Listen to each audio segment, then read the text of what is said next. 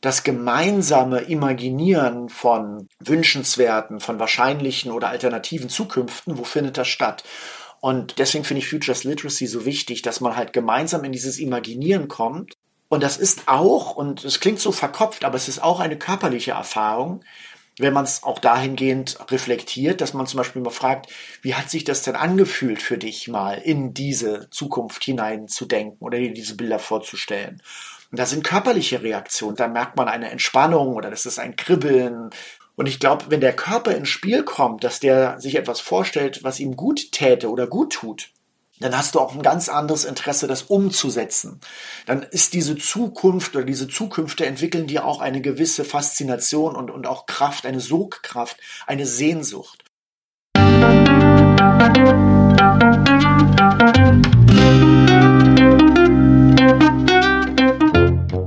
Schön, dass du wieder reinhörst.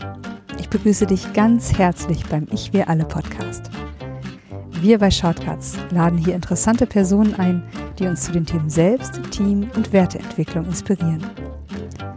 Mehr Informationen zum Podcast, zur aktuellen Folge und unseren Angeboten findest du in den Shownotes und bei ichwiralle.com.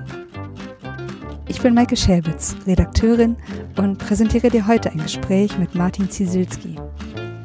Als Autor, Berater, Trainer und Coach bringt er die Welten der Wirtschaft mit Methoden und Praktiken aus der Theater-, Kunst- und Kulturwelt zusammen. Dabei liegt sein Fokus auf dem Einsatz von Methoden aus dem Improvisationstheater, der sogenannten angewandten Improvisation. Wir ergründen in diesem Gespräch, ob unser Körper mit all seiner Wahrnehmungsfähigkeit der vielleicht wichtigste Transformationsmotor für eine zukunftsfähige Entwicklung sein könnte und welche Wege uns hin oder ja auch zurück zu unserer Körperintelligenz führen können. Bevor das Gespräch beginnt, noch der Hinweis zu unserem Netzwerk für Wachstumsgefährtinnen. Auf verhaltung-erweitern.de findest du unsere Community mit Infos, Tipps, Events, Gruppen und ganz vielen Austauschmöglichkeiten. Wir freuen uns riesig, wenn du dabei bist. Und jetzt wünsche ich dir ganz viel Inspiration und Freude beim Hören. Audio ab.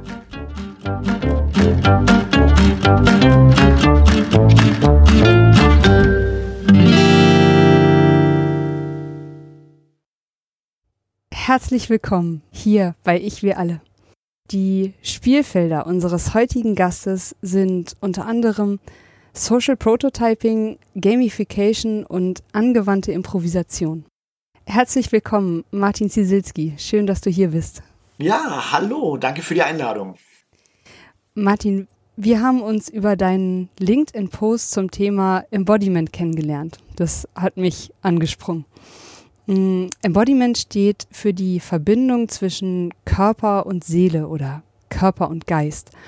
Und ja, ich habe schon länger das sichere Gefühl, dass sich in unserer, ich würde sagen, eher kopflastigen Gesellschaft ein wichtiger Schlüssel für Entwicklung und Transformation eher so halsabwärts befindet. Und wir wollen heute darüber sprechen, was aus deiner Erfahrung heraus unser Körper mit Zukunftsbildung bzw. Futures Literacy zu tun hat. Und würdest du uns jetzt zum Einstieg erklären, was du unter Futures Literacy verstehst? Ja, sehr gerne. Also ich bin dazugekommen über den Stefan Bergheim, den kenne ich schon eine ganze Weile. Uns hat es ursprünglich äh, das Bankenmetier verbunden und er kam so aus dem volkswirtschaftlichen Kontext und hat ähm, in dem Bereich eben so Kennzahlen analysiert und merkte dann auch irgendwann, hm, also so viel sagt das eigentlich nicht über die Zukunft oder Zukünfte aus, wo man sich hinbewegen sollte, auch als Gesellschaft eventuell und begab sich dann auf die Suche nach anderen Formen der Auseinandersetzung mit Zukunft und stieß dann irgendwann bei der UNESCO auf das Konzept der Zukünftebildung, Futures Literacy. Und wir waren dann immer auch ähm, im Austausch und irgendwann, ja, fing ich auch an, mich dafür zu interessieren. Stefan, was machst du da eigentlich? Und, oder was macht ihr da eigentlich? Es ist ja auch eine, eine größere Community, die sich da weltweit mit beschäftigt. Also letztendlich ist Futures Literacy sozusagen die Auseinandersetzung damit und deswegen auch nochmal eben der Hinweis auf die UNESCO. Es ist so gesehen ein Bildungsansatz. Also es ist wirklich der Ansatz, dass gesagt wird, Das Auseinandersetzen mit Zukunft oder mit Zukünften sollte nicht allein durch vermeintliche Expertinnen und Experten geschehen im Bereich Foresight oder Zukunftsforschung, sondern es ist eigentlich etwas, was in die breite der Gesellschaft gehört, dass sich alle Menschen damit auseinandersetzen oder auch Ideen haben, wie sie sich mit Zukunft auseinandersetzen können oder auch eben mit Zukünften. Das heißt zu wissen, wie prägen Zukünfte meine Gegenwart, was habe ich für Vorstellungen von Zukünften, wo kann die Reise hingehen, ähm, meine individuelle, aber auch die meiner Familie, meiner Organisation, in der ich arbeite oder auch der Gesellschaft, in der ich lebe. Weil von dem Punkt aus kann ich natürlich ganz andere Fragen auch an Politik stellen oder auch an die Wirtschaft stellen. Hm. Okay. Und was hat das jetzt mit dem Körper zu tun? Was hat das mit dem Körper zu tun? Also zum einen, sage ich mal, ist ja der Körper natürlich etwas sehr Gegenwärtiges. Ne? Also der Körper Atmung passiert im Hier und Jetzt und nicht im virtuellen Raum, sondern hier und jetzt mit unserem aus Fleisch und Blut vor sich hin atmenden, verdauenden, essenden, ähm, spürenden Körper. Also so wie jetzt zum Beispiel, wo ich auch merke, ich habe kalte Hände und die jetzt aneinander reibe, damit die vielleicht ein bisschen wärmer werden auch, ähm, ist der Körper halt etwas sehr Gegenwärtiges. Nichtsdestotrotz nehmen wir mit dem Körper natürlich auch die ganze Zeit etwas wahr um uns herum. Temperaturen, Vibrationen, Geräusche, die wir hören. Und all das lässt uns auf eine Art natürlich auch antizipieren, was könnte als nächstes geschehen. Und dann denken wir zwar im ersten Moment, das passiert über unseren Kopf, der interpretiert, der das Wahrgenommene interpretiert und darüber dann Annahmen bildet, aber vieles von diesen Annahmen und Antizipationen geschieht bereits im Körper. Also wenn mein Herz anfängt zu rasen oder sich mein Blutdruck erhöht oder ich mich verkrampfe, dann sind das natürlich Signale im Sinne von, oh oh, Gefahr oder was ich da wahrnehme, ist etwas Angenehmes und Schönes. Und damit suggeriert mein Körper natürlich gleichzeitig auch eben bestimmte Gedanken, bestimmte Richtungen, in die ich denke. Und das finde ich halt ganz spannend, eben zu schauen, wenn ich jetzt auch zum Beispiel andersherum anfange, mir Zukünfte vorzustellen. Wie reagiert dann mein Körper darauf? Also im Sinne von angenehm, nicht angenehm, ähm, sehnsuchtsvoll oder eher abwehrend. Und umgekehrt, welche Zukünfte lassen sich durch meinen Körper imaginieren, wenn ich im Hier und Jetzt bestimmte Signale wahrnehme? Also da ist ein wunder, wunderschönes Wechselspiel wahrzunehmen. Und die Frage ist eben genau, glaube ich, auch ganz stark, also ich mache jetzt trotzdem noch mal das Bild ein bisschen größer. Der Planet, glaube ich, und in der Zeit, in der wir gerade leben, schickt uns gerade ganz viele Signale. Und die Bilder, die wir in den Nachrichten sehen und, und, und die Aktionen, die wir in der Gesellschaft erleben, da sind so viele Dinge, die eigentlich ziemlich klar uns sagen, was zu tun wäre und zu lassen vor allem wäre. Und der Körper, glaube ich, merkt das auch. Der Körper merkt auch, was wir jetzt eigentlich tun müssten, um zu entspannen, loszulassen, was anderes zu tun.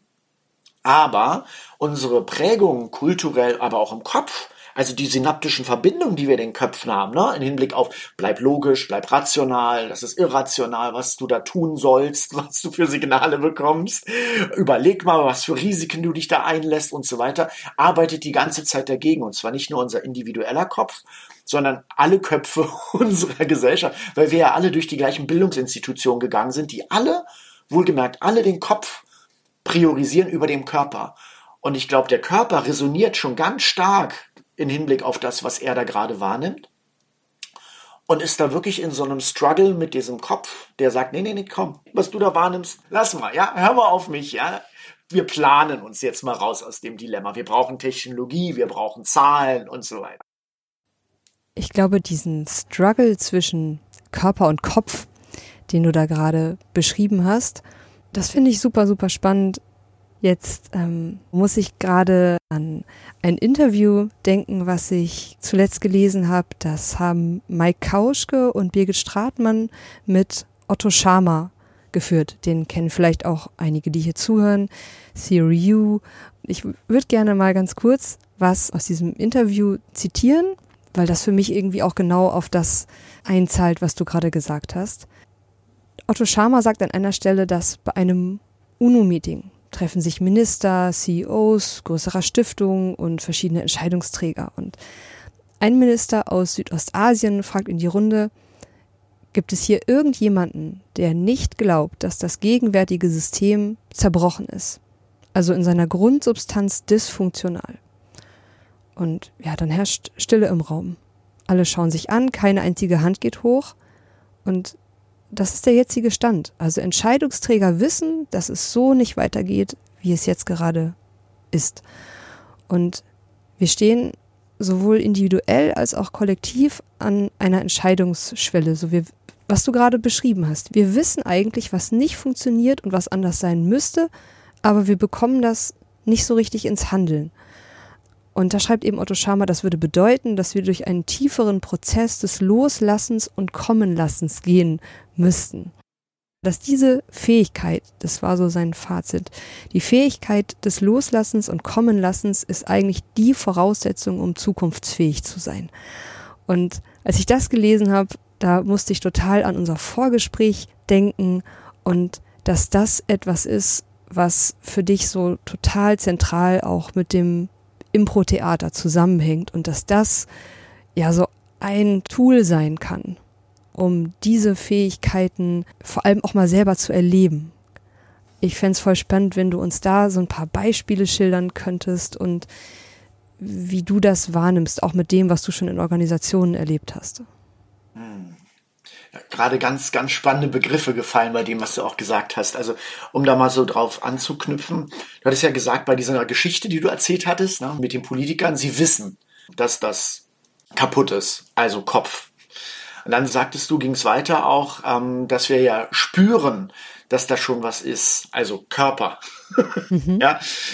Und genau das ist es halt. Ne? Also wir wissen, dass es nicht mehr geht, aber unser Kopf ist in bestimmten Logiken und Denkweisen auch gefangen und dreht sich im Kreis, kommt da nicht weiter. Ja, also das ist auch diese Verzweiflung, wenn wir Kopf sehen, 26, bald 27, 28, 29, 30, ja, und, und irgendwie passiert auch immer das Gleiche. Und das passiert deswegen das Gleiche, weil immer gleich gedacht wird oder immer versucht wird, mit den gleichen Logiken zu operieren. Und jetzt kommt für mich dann dieses Spüren rein in den Körper. Da beginnen halt auch andere Logiken zu greifen. Also der Körper ich sag mal, denkt anders. Ne? Er denkt mit sinnlichen Ebenen, also mit, mit, mit Geschmack. Der Körper spürt mit den Fingern, mit dem Körper, Gänsehaut, alles. Das sind alles auch Logiken. Das sind Gefühle, das sind Emotionen. Und die haben auch ihre Logiken, aber die kannst du halt nicht in Excel-Tabellen packen. Ja? Und deswegen ist es für mich halt eben so wichtig zu sagen, Leute, komm, lasst uns mal in dieses Spüren kommen, weil jetzt kommt ein dritter Begriff, den du auch gerade genannt hattest, ähm, weil du Impro-Theater als Tool bezeichnest. Und wenn man sich die Menschheitsgeschichte anschaut, dann ist die Menschheitsgeschichte ja ganz stark geprägt von unseren Werkzeugen. Ne? Vom Steinkeil übers Feuer bis hin zu den Werkzeugen und Waffen und heute digital. Immer sind es Tools, die im Endeffekt den Menschen auch zum Menschen gemacht haben. Ne? Also wir sind eigentlich erst deswegen auch weiterentwickelt durch diese vermeintlich externen Tools. Mhm. Aber da gibt's ja dann auch immer dieses wunderschöne Zitat, manchmal wird's Marshall McLuhan zugeschrieben, manchmal wieder anderen, wo gesagt wird, zuerst erschaffen wir unsere Werkzeuge und dann erschaffen unsere Werkzeuge uns. Hm. Also dieses Wechselspiel. Ne? Mit diesen vermeintlich externen äh, Gerätschaften, die uns dann aber wiederum auch einzwängen oder prägen. Und auch jetzt ne, sind wir ja auch hier gerade von einer technischen Gerätschaft mit Mikrofon und wenn wir sonst unsere Microsoft oder PowerPoint äh, Werkzeuge benutzen, dann haben die auch bestimmte Menüstrukturen und da kommst du nicht raus. Also du kannst nur innerhalb denen arbeiten. Und ich glaube, was jetzt gerade ansteht, und das ist ein bisschen zwiespältig vielleicht auch, aber ich sage es jetzt trotzdem mal, das ist sozusagen die Rückkehr zum Körper als Tool. Ja, also nicht mehr die Tools da draußen zu sehen und die Lösungen, sondern sich wirklich wieder auf den Körper zu besinnen und sich klar zu machen, das komplexeste, wundervollste Werkzeug, mal unabhängig von unseren Händen, mit unseren Daumen, ist halt auch die Intelligenz in unserem Körper. Mhm. Vom Herzschlag über die Darmaktivität, Bauchgefühl, Herz, was ja mittlerweile auch in der Forschung nachgewiesen ist, dass einfach unglaublich viele neuronale Verbindungen zwischen Gehirn und Darm und Magen hin und her laufen. Und du hast es ja auch in der asiatischen Medizin oder auch eben über teilweise ja dann spirituellen Bereich, über Chakren und so weiter. Ne? Also diese, diese Flüsse, diese Energieflüsse oder Informationsflüsse im Körper, die sind so komplex, die sind hochgradig vernetzt Und dieses Tool ja, ins Spiel zu bringen, in seinem gesamten komplexen Zusammenspiel, ist es zum einen, sich mit sich selbst und seinem Körper zu beschäftigen und darüber dann auch nochmal ganz andere Beziehungen zu anderen Menschen aufzubauen, zu anderen Lebewesen und dann eben entsprechend natürlich auch die Signale des Planeten nochmal ganz anders wahrzunehmen. Und das, glaube ich, ist gerade so die Reise auch, wo ich halt eben diese Verbindung sehe zwischen Impro-Theater als eine ja durchaus aus unserem Kulturkreis kommende Praxis auch, sich damit auseinanderzusetzen mit dem Körper. Geht man ein bisschen ferner in den asiatischen Raum, dann darf man natürlich auch Yoga praktizieren oder kann es auch tun, wenn man da eine Affinität zu hat oder Meditation oder andere Sportarten, die sich aber, ich sag mal, mit der Intelligenz des Körpers wirklich beschäftigen, Kopf, Geist im Zusammenspiel zu betrachten. Und ich glaube halt, dass es über kommunikative Körperkultur, eben sowas wie Theater, eben auch hilfreich sein kann, sich dann auch mit Zukünften, auch mit Gegenwart, aber auch mit Vergangenheit nochmal ganz anders auseinanderzusetzen.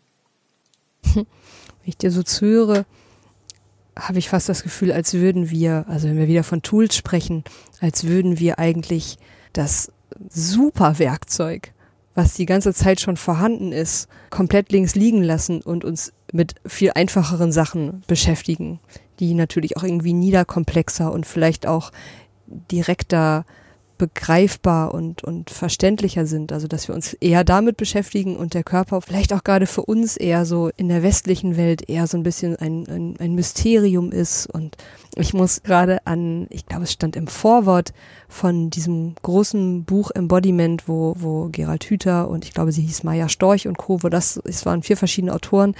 Und sie schreibt im Vorwort, dass sie die Beobachtung macht, dass ja der Körper in unserer Gesellschaft schon so, so ein bisschen so ein, was Unheimliches, etwas ähm, Peinliches, etwas, habe ich das schon gerade gesagt, etwas Unangenehmes ist. Also wir haben kein Problem damit, uns zehn Stunden lang in einen schlecht gelüfteten Seminarraum zu setzen, da krumm und schief und, und unbeweglich zu hocken und uns zehn Stunden lang einen Vortrag anzuhören. Aber wenn die Teilnehmenden davor mal eine halbe Stunde gemeinsam rausgehen, sich ein bisschen dehnen sollen und sagen, was spüre ich denn jetzt gerade in meinem Körper, dann wird das hinterher als, äh, was war das denn komisches und habe mich hier gefühlt wie auf einer ganz unangenehmen Veranstaltung und das war total peinlich. Also wo sind wir als Gesellschaft gelandet, dass der Körper so abgespalten ist? Ja, das ist eine verdammt gute Frage und ich glaube, da kommen viele Sachen zusammen. Ne? Also sagen wir mal so, die Vermutung liegt natürlich nahe, dass die Gesellschaft, in der wir leben, nicht die Gesellschaft wäre, wie sie ist, wenn wir das nicht getan hätten. Ja, also es ist ein ganz zentrales Moment, diese, diese Trennung, also auch Descartes, ne, Körper und Geist zu trennen. Schon in den Philosophien der Aufklärung war ja so dieses, der Geist, das Erhabene, das Reine, der Körper, der, der scheidet aus, der muffelt, ähm, noch schlimmer, er altert. Also ne, mit dem Körper ist auch das Alter und auch das Sterben nochmal ganz stark verbunden. Also alles Themen, mit denen wir uns nicht gerade äh, juchheißer schreiend auseinandersetzen. Und deswegen natürlich umso schöner, den da so ein bisschen ja, so ins Abseits zu schieben und den reinen Geist, das Klare, ja, die Seele, die dann irgendwann ja auch da oben ne, über den Wolken schwebt, dann auf, also diese, diese Körper-Geist-Trennung, ne, du merkst ja schon, wie ich es beschreibe, die teilweise auch christlich konnotiert ist, die auch Machtthemen hat, ne, in dem Moment, wo ich sage, das darfst du mit dem Körper tun, das darfst du nicht damit tun, gerade auch in sexueller Hinsicht habe ich Macht über die Menschen. Und das ist natürlich ganz stark eben auch dann instrumentalisiert worden was darf ich mit dem Körper, was wird mir vorgeschrieben, was darf der Körper überhaupt. Und wenn du dir anguckst, was auch heute in der Schule passiert, ne, das Erste, was stattfindet, ist, die Kinder sitzen auf Stühlen in Bänken. Das heißt, der Körper wird diszipliniert wie in den Klöstern im Mittelalter. Also auch da war es ja so, dass die Mönche äh, sitzen mussten. Vorne war dann halt eben der Vorleser, so wie heute auch noch an den, an den Unis. Ne? Der wurde wirklich vorgelesen für die Abschriften der heiligen Schriften. Also der wurde gelesen und die anderen haben halt die Kopien angefertigt beim Mitschreiben. Also es war sozusagen die Copymaschine des Mittelalters, die Disziplinierung des Körpers, die dann sozusagen daraus eben in die Bildungseinrichtung einfach Copy-Paste übernommen wurde weil man halt dachte, Lernen was da anscheinend so stattfindet, hat so stattzufinden. Und dabei war es da auch schon eine Disziplinierung des Körpers im Wesentlichen, ne? weil da war es ja auch dieses ähm, Zölibat, dieser verkrampfte Umgang dann teilweise auch mit Sexualität, was wir auch heute erleben, steckte da ja auch schon drin. Und das alles, das alles haben wir quasi durchgereicht bekommen bis heute und glauben heute irgendwie lockerer mit Sexualität umzugehen, ne? irgendwie weil wir ja auch andere Bilder sehen. Aber meines Erachtens ist das alles sehr oberflächlich befreit. Also man sieht zwar nackte Körper, man kann zwar sich Videos reinziehen, aber es ist meines Erachtens kein wirklich intelligenter und freier Umgang mit dem nackten, verletzlichen, sterblichen menschlichen Körper. Hm. Ja, wir kommen jetzt ja auch gerade dahin zu sagen, wie ist unser Körper, wie kann er uns helfen, in eine andere Zukunft und in ein anderes Leben einzutreten und nicht nur individuell persönlich, sondern auf allen Ebenen, in Organisationen, in allen Zusammenhängen, in denen wir uns befinden. Und ich sehe das dann sowohl bei dir, zum Beispiel auch bei LinkedIn, als auch bei anderen Menschen, die dann auch mal sich trauen, dort körperbezogenere, vielleicht sogar auf Sexualität orientierte Posts zu teilen, auf Workshops hinzuweisen, die sich mit diesen Themen auseinandersetzen. Ich sehe da immer so da zwei, drei Likes drunter. Das ist auch schon so ein bisschen so eine Beobachtung, seitdem ich da das erste Mal mit dir drüber gesprochen habe. Ähm, sehe ich auch, dass eine Auseinandersetzung oder auch alleine nur ein Beobachten des Körpers nicht die Freiheit und Leichtigkeit hat, die uns nackte Bilder auf einer Litfaßsäule glauben lassen möchte. Vielleicht da nochmal eingehakt, finde ich gerade total spannend, den Gedanken, weil auch da, ich glaube, wir sind halt einfach eine unglaubliche ähm, Seekultur. Ne? Also das ist ja auch ähm, mit der Zentralperspektive in der Renaissance so, der Mensch als Zentrum betrachtet die Welt und das auch meistens eher als der männliche Betrachter und auch im Zusammenspiel Mann-Frau. Die Frau, die sich durch den Mann betrachtet fühlt, ja, verhält sich dann eben entsprechend. Also dieses Weltbild des Mannes ist ja auch ein ganz stark des, des sehenden Auges.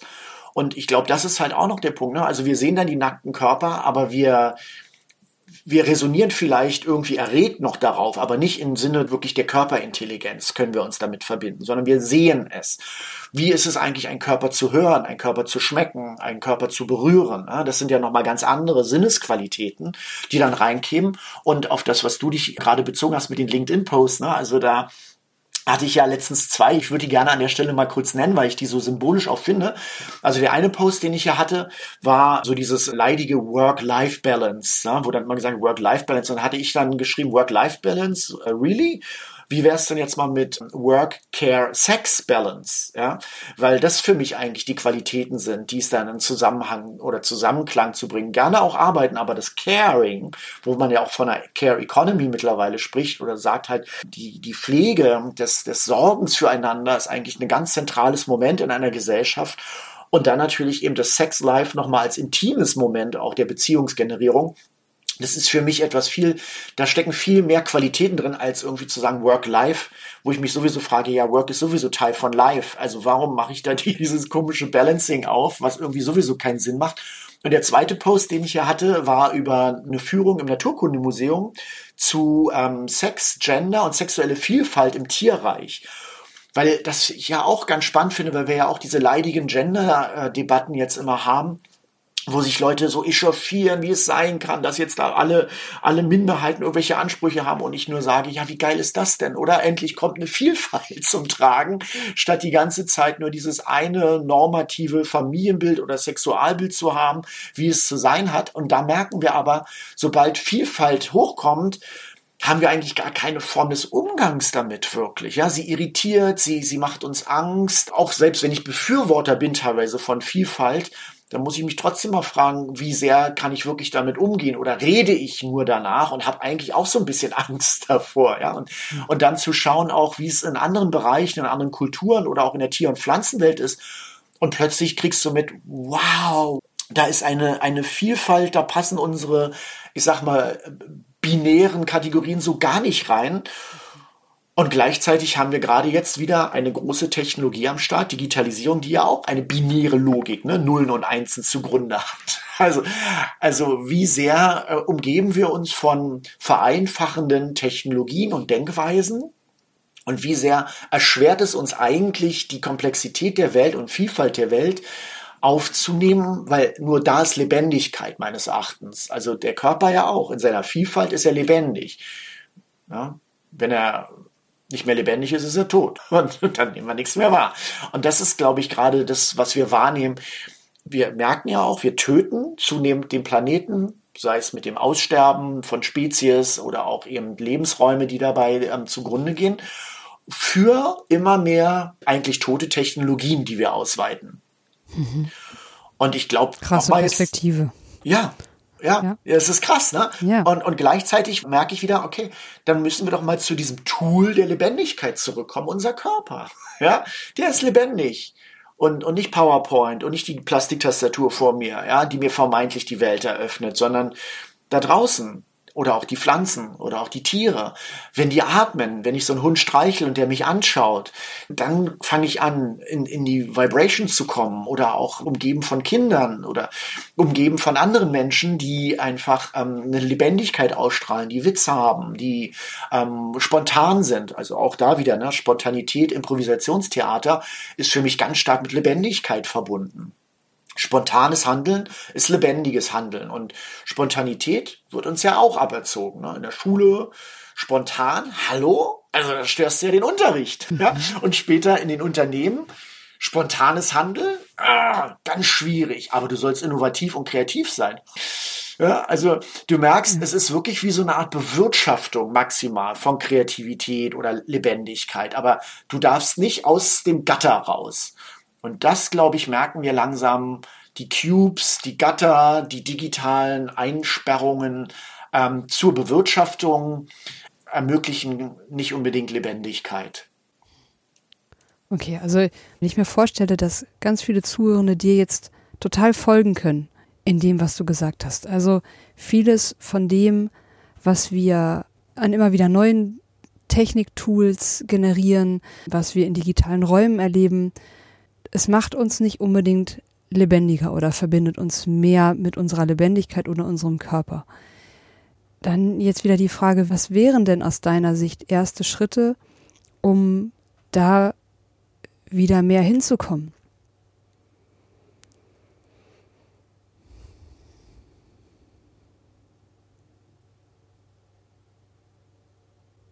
Das wäre meine Antwort.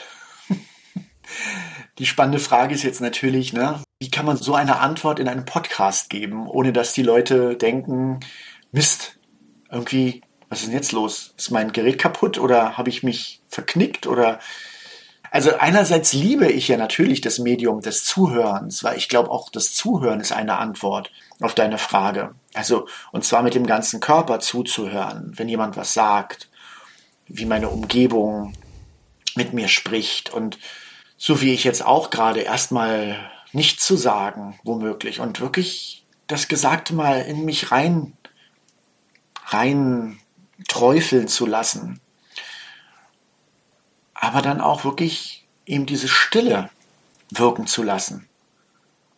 Und ich glaube, dass dann halt auf deine Frage aus dieser Stille heraus Antworten da sind. Da sind Antworten, was die Menschen machen können. Oder anders vielleicht, was sie sogar lassen können oder sollten. Und ich weiß, dass dann meistens die eigentlichen Herausforderungen erst kommen, weil das, was wir dann tun sollten oder lassen sollten, natürlich teilweise unglaublich schwer umzusetzen ist. Weil wir halt in einer Gesellschaft leben, wo es zum einen darauf ankommt, Geld zu verdienen, wo es darauf ankommt, bestimmten Zeit Vorgaben Folge zu leisten, also zu einer bestimmten Uhrzeit an einem bestimmten Arbeitsplatz zu sein, dann, dann kommen solche Fragen auf wie Zeitsouveränität. Wie zeitsouverän bin ich eigentlich? Weil Eigenzeit hat auch was mit Lebendigkeit zu tun. Dass ich ähm, meinen Impulsen folgen kann, ohne dass ich mich zu sehr nach außen orientieren muss in die Taktung einer Maschine, einer Organisation, einer Firma. Das mag temporär sinnvoll sein, aber wenn ich das die ganze Woche lang durchtun muss, dann habe ich keine wirklich selbst empfundene Lebendigkeit. Also Zeitsouveränität ist ein ganz wichtiges Thema. Oder eben, was ich auch gesagt habe, die Frage von Geld. Was habe ich zur Verfügung? Muss ich drei Jobs machen, um klarzukommen? Oder reicht mir einer, wo ich ähm, einmal einen Tag arbeite und dann reicht's für den ganzen Monat? Also, ne, das sind, mhm. das sind so die Spannungsfelder, wo ich finde, da kommt dann Gesellschaft ins Spiel oder auch Politik im Sinne von, was ermöglichen wir den Leuten, was ermöglichen wir ihnen nicht. Und da müssen dann Politikerinnen und Politiker sich selber auch fragen, was ermögliche ich mir eigentlich als Politikerin und als Politiker?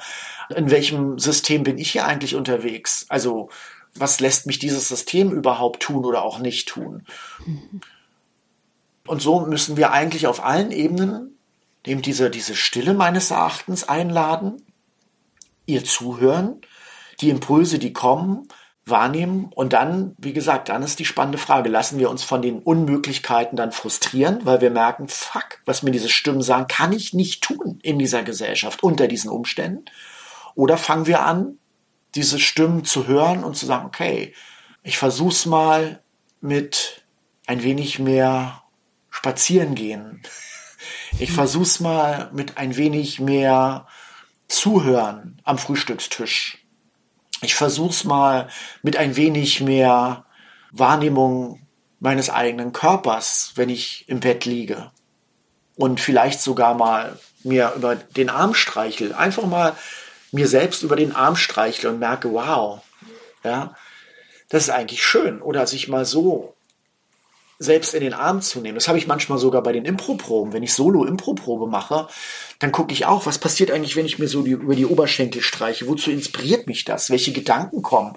Und plötzlich merke ich, dass ich allein dadurch, dass ich so Kontakt zu mir selber aufnehme, ganz trivial, oder was ich vorhin gemacht habe, mir die Hände warm streiche, wenn ich das auch mal mache, wenn mir nicht kalt ist, sondern einfach mal mit dieser faszinierenden Hand mich beschäftige und die betrachte und diese Finger bewege und sehe, wow, das sieht eigentlich total schön aus. Wenn ich so eine Handbewegung mache, da habe ich was Wunderschönes am Ende meines Armes. Ja, mhm. ähm, wenn ich diese Impulse immer mehr einlade, dann merke ich, dass da schon ganz viele Möglichkeiten sind in diesen vermeintlich großen, einschränkenden Begrenzungen. Und wenn das immer mehr Menschen täten und ausprobieren und merken, was eigentlich alles schon da ist und möglich ist, ich glaube, dann kommen wir halt an diesen Punkt, was ja immer als Begriff im Raum steht, der Transformation. Als ich letztens in der, in der Schweiz war, fand ich auch einen schönen Begriff, da wird von der Umstülpung gesprochen. In Pontresina beim World Ethic Forum. Da wird von einer Umstülpung gesprochen, was ich auch schön finde. Also die Verhältnisse, wie sie sind, einfach nur nehmen und umstülpen. Ja? Also mhm. im Sinne von, wir müssen gar nicht so viel verändern, sondern alles ist nur da und es ist womöglich nur eine Frage der Perspektive auf die Dinge und der Haltung zu den Dingen und der körperlichen Wahrnehmung innerhalb dieser Dinge, wie sie sind. Und plötzlich könnte alles auch ganz anders sein. Mhm. Mir ist jetzt gerade noch ein Satz von dem eben Gesagten von dir im Kopf geblieben. Dass es viele Menschen geben könnte, die eigentlich wissen, was für sie stimmig wäre. Und dass, wenn sie das aber wirklich zulassen würden, dann merken könnten, ich, ich kann gar nicht, oder das, das, zumindest das Gefühl zu haben, da müsste ich ja alles auf links drehen, um jetzt beim Umstülpen zu bleiben. Also ich habe das Gefühl, so sehr in dieses System eingeflochten zu sein, dass ich mich da nicht rausbewegen kann.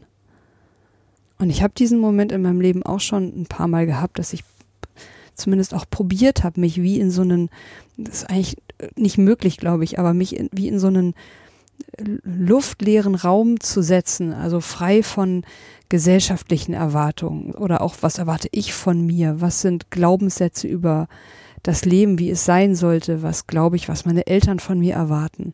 Wie kann ich versuchen, mich von dem frei zu machen, vielleicht nur für einen Moment und zu gucken, was kommt denn dann? Und hast du da noch, ja, Tipp klingt immer so platt an der Stelle, weil es um so was Großes geht. Hm. Mit dem, was mein Körper als Antworten vermutlich schon weiß was aufsteigt. Was mache ich damit? Also weil ich habe das Gefühl, dass das, das ist so oft, das ist so ein total kollektiver Verdrängungsmoment. Immer mal wieder. Wenn solche Sachen es an die Oberfläche schaffen, oh, schnell weg damit. Weitermachen.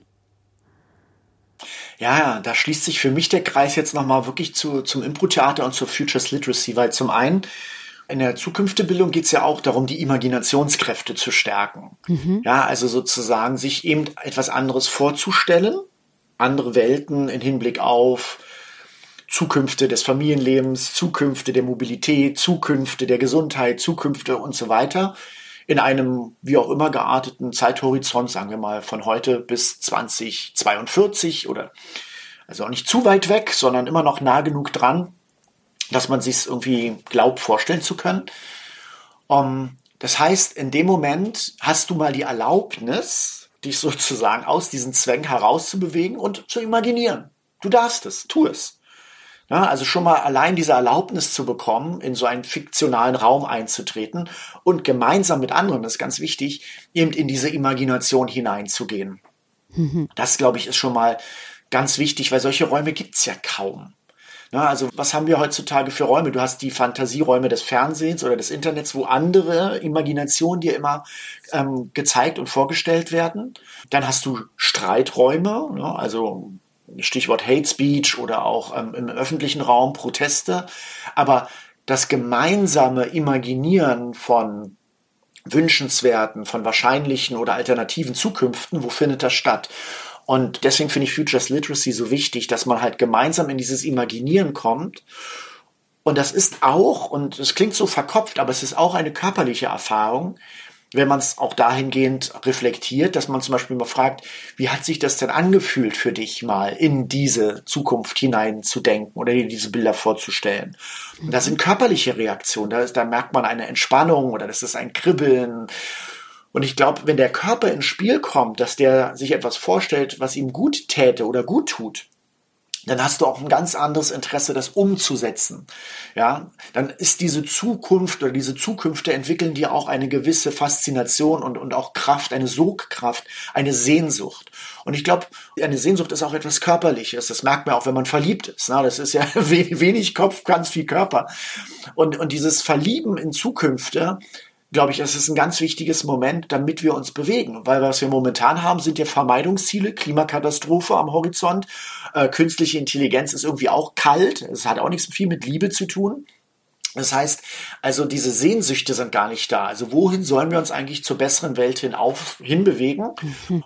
Und da wir das nicht haben, haben wir natürlich Angst davor, das, was wir haben, zu verlieren, auch wenn es noch so kacke ist. Aber das haben wir sicher. Ja? Mhm. Und alles andere ist nicht mit Sehnsüchten belegt. Also machen wir uns darin nicht auf. Und das Zweite beim Impro-Theater ist auch, dass du da halt auch ins spielerische Erleben kommst und im wahrsten Sinne des Wortes ins Bewegen und ins Ausprobieren. Du kannst mal jemand anderes sein. Du kannst mal jemand sein, der nicht Martin der Vater ist, der nicht Martin der Trainer ist, der nicht Martin der Sohn ist und so weiter und so fort. Wir haben zwar schon viele Rollen in unserem Leben, aber das ist ja bei weitem nicht das, was alles in uns drinsteckt. Ja? Bei den Proben kann ich Martin die Palme sein, kann ich Martin der Fisch sein, kann ich Martin der Serienmörder sein, kann ich Martin der Stein sein, kann ich Martin der König sein, kann ich Martin der Diener sein, kann ich Martin das Fenster sein und so weiter und so fort. Die Amöbe, alles möglich. Das heißt, ich kann mich in meine Vielfalt hineinversetzen und merke auch, wow, da ist ja was, meine Fresse, ja, und, und ich höre mir in dem Moment ja auch zu, ja, und merke, was da für Potenziale sind, die ausgelebt werden wollen. Und ich merke gleichzeitig, wie fühlt sich das an, wenn die ausgelebt werden. Und damit habe ich da auch wiederum so eine Sehnsucht, eine Liebe zu mir selbst, zu meiner inneren Vielfalt. Und ich glaube, das ist auch ganz wichtig vorbereitend, um mit den Vielfältigkeiten der anderen überhaupt umgehen zu können. Weil in dem Moment, wo ich meine eigene Vielfalt nicht kultiviere, nicht liebe, nicht ausleben kann, habe ich ja Angst vor der der anderen. Und nicht nur deren inneren Vielfalt, sondern alles, was da draußen an Vielfalt unterwegs ist. Das, das, da, ich merke die ganze Zeit die Resonanz, die da sein könnte zwischen meiner Vielfalt und der da draußen. Aber weil ich meine ja unterdrücke, kommt da was in mir in Bewegung, wo ich denke, oh Gott, oh Gott, bloß nicht. Ja, und deswegen glaube ich, ist so dieses wunderbare Zusammenspiel zwischen diesem theatralen Erleben der eigenen Vielfalt durch den Körper ausgedrückt und durch den Körper lebendig gespürt und erspürt, im Zusammenspiel mit Zukünftebildung im Sinne von Imaginationskräfte stärken, ein ganz zentrales Moment, um eine Bewegung, auch eine gemeinsame Bewegung in die Gesellschaft zu bekommen, hin zu etwas anderem, lebendigeren. Ja, boah, du hast jetzt gerade für mich nochmal so ganz viele Sachen ähm, zusammengefasst oder wie so eine ähm, Zutaten für eine wirksame Entwicklung beschrieben. Und jetzt machst du das ja aber auch schon lange mit und in Organisationen und hast da auch schon mit großen Automobilherstellern zusammengearbeitet. Also auch Orte, wo ich dich jetzt nicht vermutet hätte, mit Impro-Theater und mit all den, den Tools, mit denen du da so arbeitest. Magst du noch mal so ein bisschen schildern, was da passiert? Ja, sehr gerne. Also wir arbeiten, man kann sagen, eigentlich so auf zweierlei Ebenen. Also zum einen teilweise ich mit meiner Impro-Partnerin, der Almut auch, ähm, wenn wir als Duo dann auf solchen Veranstaltungen auftreten, ist es halt, ich sag mal, so so ein Vorleben der Lebendigkeit natürlich, zum einen. Also so nach dem Motto, ach, sowas geht. Ja, so, so kann man zusammenspielen, zusammenarbeiten, ähm, in die Fantasie gehen. Wow. Ne? Also es ist erstmal so ein, okay, krass. Dann ist natürlich so ein bisschen die Krux, dann denkt man natürlich, ah, das, ihr habt, es ja trotzdem vorbereitet oder naja, das sind halt Profis, die können das, lalala. Und dann ist sozusagen die zweite Ebene, das mit den Leuten selber auch zu machen. Ne? Also ihnen halt mit ein paar kleinen Übungen zu zeigen, äh, wie kann man eben so einen Kontrollverlust herbeiführen. Und es geht ja auch wirklich um Kontrollverlust, aber eben Kontrollverlust induzieren, zum Beispiel durch Geschwindigkeit. Also viele Übungen in der Impro sorgen dafür, dass du halt ganz schnell assoziieren musst oder ganz schnell etwas sagen musst und, und das gar nicht mehr rational kontrollieren kannst. Und deswegen wird der Kontrollverlust genommen als ein kreativ-schöpferisches Moment, was dir dann wiederum zeigt, was es für Freiheiten ermöglicht. Also Kontrollverlust geht immer auch mit Freiheiten einher. Ne? In dem Moment kannst du sehr viel andere Dinge tun, als mhm. die, die dir vorher durch die Kontrolle ermöglicht wurden. Und somit erlebst du dich halt als etwas, als ein, ein, ein schöpferisches Wesen, was teilweise, und das ist so mein Erleben auch, wenn ich spiele, ähm, merkt, wow, da ist ja ein Support. Also egal ob von mit der Mitspielerin oder von anderen oder durch dir selbst oder aus dir selbst oder von wo auch immer her. Die Intuition, das Bauchgefühl, dein Kopf, das Unterbewusste, es arbeitet. Da ist die ganze Zeit. Da sind überall Impulse, die du quasi nur aus der Luft fischen musst. Also wie, wie so wie im Garten Eden. Du pflückst dir einfach die Früchte von den Bäumen, die da die ganze Zeit hängen. Ja, also du brauchst dich gar nicht groß anstrengen.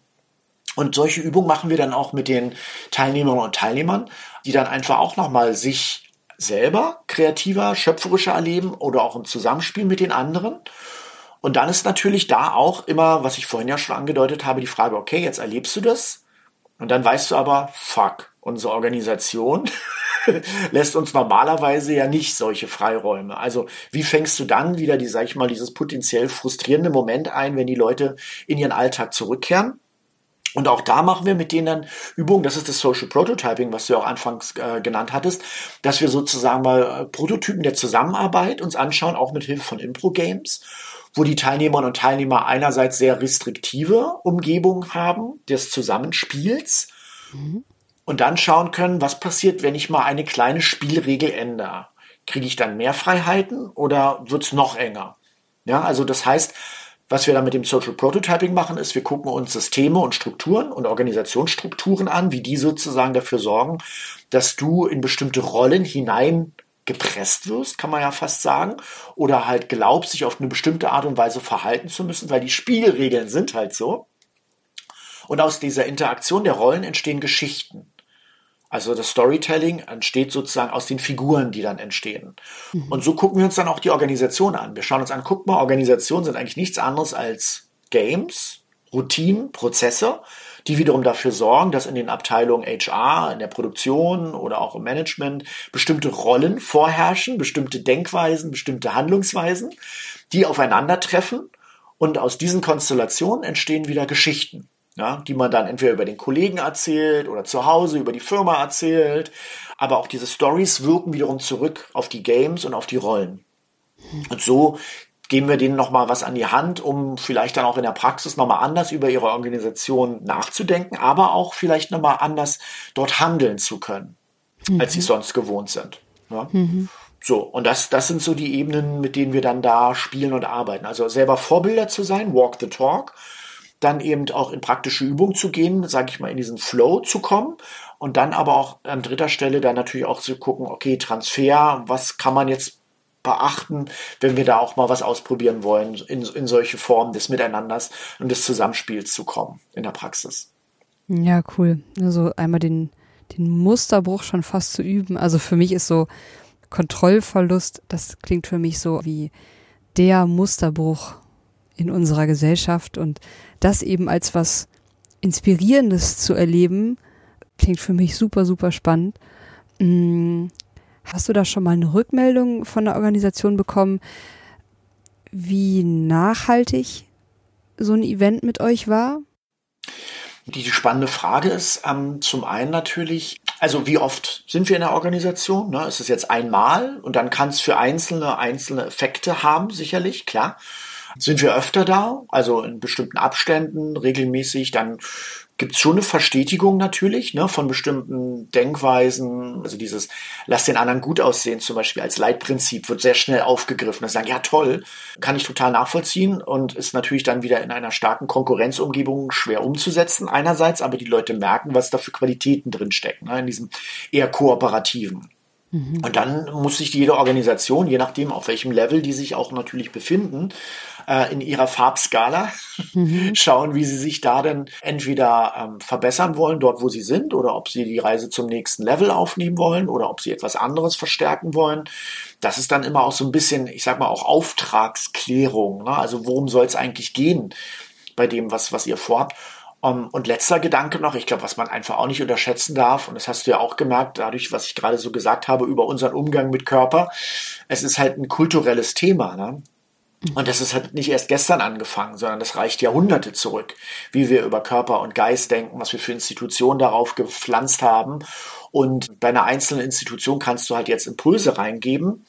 Aber ich glaube, wir dürfen es halt auch nicht unterschätzen, dass das, was über Jahrhunderte aufgebaut wurde, manch einer spricht sogar von Jahrtausenden, aber gut, ähm, dass das sich nicht von heute auf morgen verändern wird, sondern das braucht mindestens Jahre. Und diese Jahre wollen aber gut genutzt sein. Also das heißt, diese Impulse, diese Methoden, was ich jetzt auch gerade gesagt habe, mhm. Futures Literacy, angewandte Improvisation, ähm, Theory U, was du angesprochen hattest, auch um, da dann zum Beispiel auch Social Presencing Theater, All diese Methoden sind unglaublich relevant jetzt, um jetzt die Impulse reinzugeben in diese Strukturen und, und Institutionen, damit sie auch entsprechend sich über die nächsten Monate und Jahre verändern ne, und loslassen, vielleicht sogar sich verabschieden und neue entstehen können, weil wenn man jetzt hier die, die Akteure von der letzten Generation sieht, die halt auch sagen, wir haben halt nicht mehr so viel Zeit, dann ist da sicherlich auch was Wahres dran, ohne jetzt zu wissen, wie viele Jahre oder Jahrzehnte das noch sind dass man hier bestimmte Dinge zurückbauen kann oder eben andere Lebensformen kultivieren kann. Von daher glaube ich, ist es mir, ist es uns jetzt erstmal wichtig, diese Impulse reinzugeben, dass sie überhaupt stattfinden, mhm. ähm, mhm. dass sie überhaupt gehört werden, weil wenn wir, sag ich mal, jetzt nur im Keller sitzen würden und sagen würden, mhm. wie geil ist Impro oder, oder halt in unsere Proberäume gehen und sagen, ja, macht echt Spaß und ist alles cool, dann bringt es uns was und vielleicht auch dem sozialen Umfeld um uns herum. Aber ich finde, je mehr Organisationen oder, oder auch Institutionen man damit erreicht, äh, umso besser erstmal. Mhm. Punkt. Mhm. Mhm. Ja, würde ich total teilen. Total. Ja, Martin, wir haben jetzt, finde ich, auch von ganz vielen Seiten beleuchtet, wie wir Zukünfte anders entstehen lassen können. Über unseren Körper, über Impro-Theater. Vielleicht so zum Abschluss des Gesprächs ist noch etwas nicht gesagt, was dir wichtig wäre zu erwähnen? Gibt es noch was, was fehlt, was du gerne sagen möchtest? Ja, doch, eine Sache noch. Ähm, und zwar ist es der Humor. Mhm. ähm, ich glaube auch wirklich, dass wir halt diese ganzen Dramen, die wir gerade erleben, und dazu gehört auch, dass es tragisch ist. Vieles, was passiert, ist wirklich tragisch. Ne? Ich komme da äh, aus dem Theater wirklich und, und greift da auch nochmal den Wolf-Dieter Enkelmann auf, der gesagt hat, wir brauchen jetzt dramatische Logiken oder auch dramatische Kompetenzen, um mit diesen Themen fertig zu werden. gebe ich vollkommen recht ähm, um sozusagen nicht nur mit naturwissenschaftlichen, zahlenbasierten Technologien jetzt hier äh, zu glauben, uns retten zu können, braucht es eben auch Kultur und kulturelle Methoden und dazu gehört das Drama. Aber zum Drama gehört halt neben der Tragödie auch die Komödie. Und ich glaube, gerade in solchen ähm, ernsten, bedrohlichen, schockierenden, traurigen Zeiten ist es auch wichtig, immer mal wieder zu schmunzeln, zu lachen und vor allem auch über sich. Und da komme ich wieder zum Körper.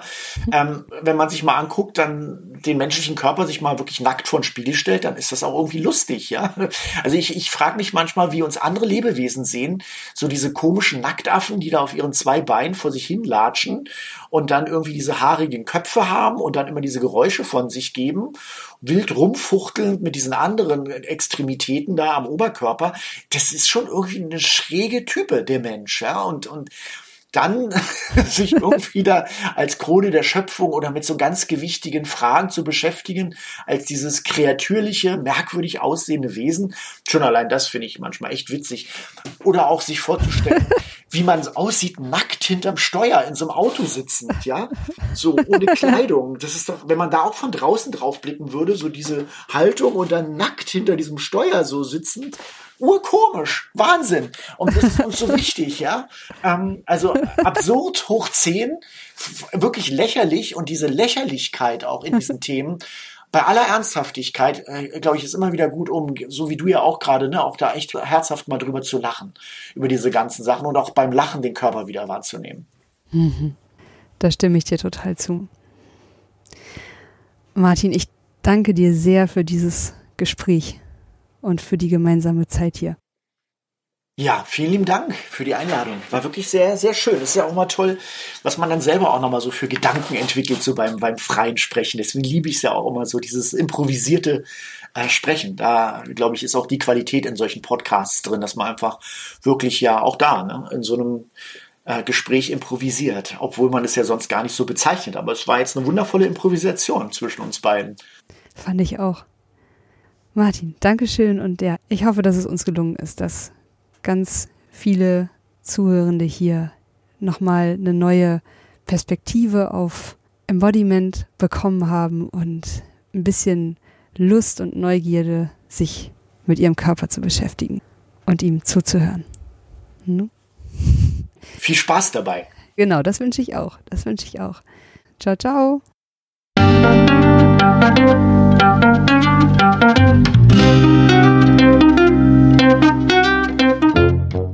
Das war eine Folge von Ich, wir alle, dem Podcast und Weggefährten mit Impulsen für Entwicklung. Wir bei Shortcuts begleiten und unterstützen Unternehmen bei der Entwicklung von zukunftsfähiger Führung, Kommunikation, Unternehmenskultur und Design. Mehr Infos zu unseren Angeboten, dem Podcast, der aktuellen Folge und zu unserem Buch Ich, wir alle, 24 Transformationsgestalterinnen geben wegweisende Impulse für die Zukunft findest du unter www.ichwiralle.com. Wir freuen uns über dein Feedback zur Folge und deine Bewertung des Podcasts bei iTunes. Bitte stell uns gerne Fragen zum Podcast und noch Vorschläge für Themen und Interviewpartnerinnen, die dich interessieren würden. Und zu guter Letzt schau gerne bei uns über den Kreuzberg vorbei. Wir lieben Besuch.